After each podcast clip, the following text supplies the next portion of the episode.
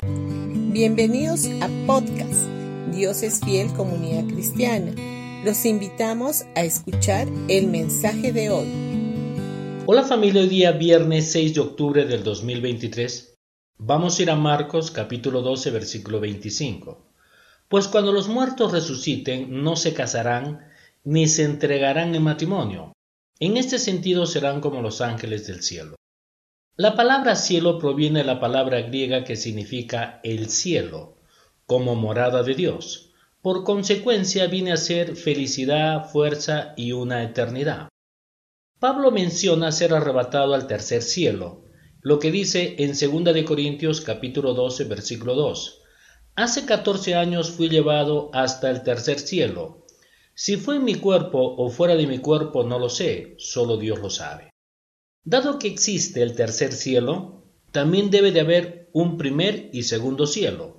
El primero es probablemente el cielo atmosférico, el segundo la morada de seres angelicales sobrenaturales, y el tercero el lugar donde habita Dios. Dios ahora habita en los corazones de su pueblo, pero también se sienta en su trono en el cielo. El propósito del Señor de morar en nosotros y nunca dejarnos ni desampararnos debe tomarse como una indicación de un gran amor por nosotros.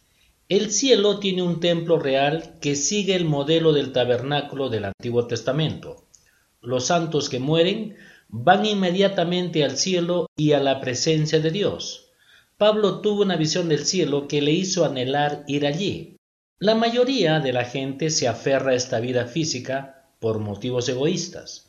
Solo cuando perdemos nuestra vida, Morimos a nosotros mismos y vivimos para Cristo y los demás. Descubrimos verdaderamente de qué se trata la vida. Si pensáramos seriamente en lo que nos enseñan las escrituras acerca de nuestra vida con Cristo, después de esta vida física, todos pensaríamos como Pablo. Las cosas preparadas para nosotros son tan maravillosas que no podemos comprender totalmente con nuestra mente limitada necesitamos valorar más nuestra vida eterna y menos nuestra vida temporal. Esto resolvería muchos problemas y eliminaría mucho dolor.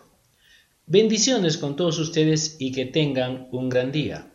No se olviden que este domingo tendremos nuestros dos servicios a las 9 y a las 11 de la mañana en Pasaje Belén 109 Baicito. Los esperamos y traigan a un invitado.